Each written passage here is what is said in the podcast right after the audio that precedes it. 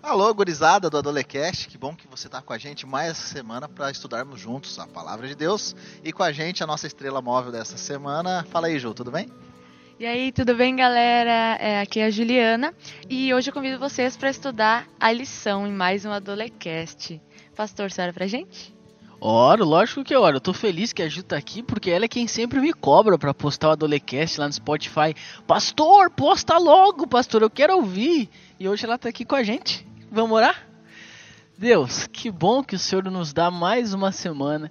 Que bom que a gente pode estudar a Bíblia. Que bom, Pai, que bom. Peço que o Senhor nos ajude a entender, por favor. É no nome de Jesus que nós oramos. Amém. Amém.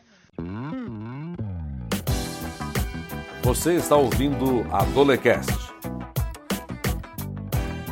Seu programa semanal da lição da Escola Sabatina dos Adolescentes. Olha só, esse texto vai direcionar a história da gente.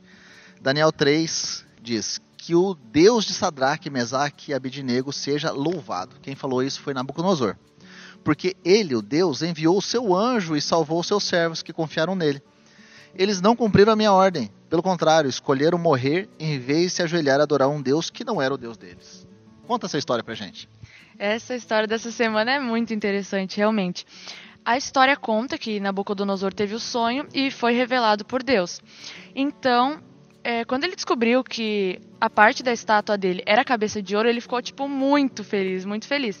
Só que quando ele descobriu isso, ele não queria que chegassem as outras partes da estátua. Porque, tipo, era muito bom que aquele reino estava tava prosperando. O que, que ele pensou? Ah, eu vou lá e vou fazer uma estátua toda de ouro, como se fosse resolver o problema, né? Tipo assim, como se fosse mudar alguma coisa.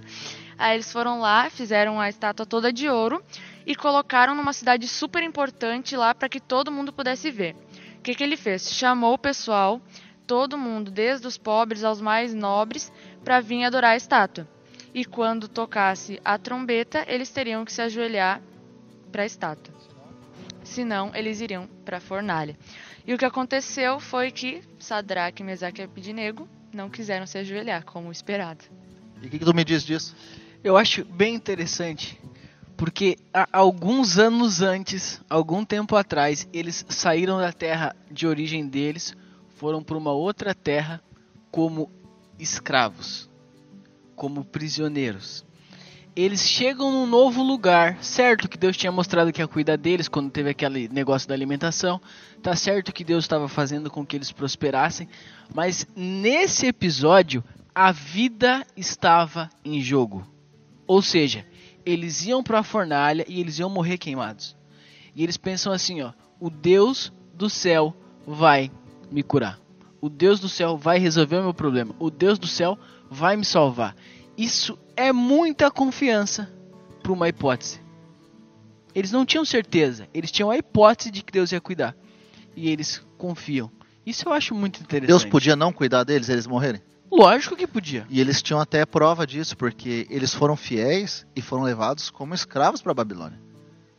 Pelo outro lado, eles foram fiéis e Deus recompensou dando mais sabedoria lá quando eles comeram a alimentação que Deus pedia. Então eu quero dizer para você que você precisa ser uma pessoa equilibrada e deixar Deus ser Deus, confiando que Ele vai fazer a vontade dele, seja para a vida ou para a morte. Segunda coisa que é importante para você é que Nabucodonosor foi uma pessoa dos extremos. Primeiro ele falou para todo mundo: adore, senão vai para a fornalha. Depois ele viu que a coisa mudou, ele falou: agora todo mundo adora a Deus, não adora mais a mim, adora a Deus de Israel. Seja uma pessoa equilibrada porque uma pessoa de extremos muda de lado toda hora. Não é verdade? Verdade, isso aí. E tem um texto bem interessante que está em Romanos 14, 8, que diz assim: ó, Quer vivamos ou morramos, nós pertencemos ao Senhor. A pergunta que fica para você é: a quem você pertence? Ou melhor, as suas atitudes são compatíveis a como se você pertencesse a quem? Os três amigos de Daniel eles mostraram que eles pertenciam ao Senhor e que eles faziam a vontade de Deus. Na nossa vida, na minha e na sua vida, o que, que fica claro mediante as nossas atitudes? Vamos orar.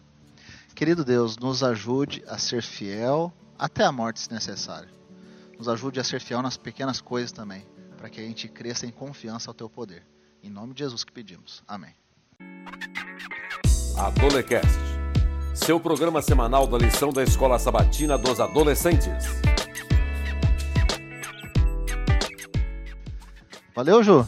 Bem-vinda com a gente E- nas próximas duas semanas. Semana que vem a gente se vê de novo nesse mesmo canal.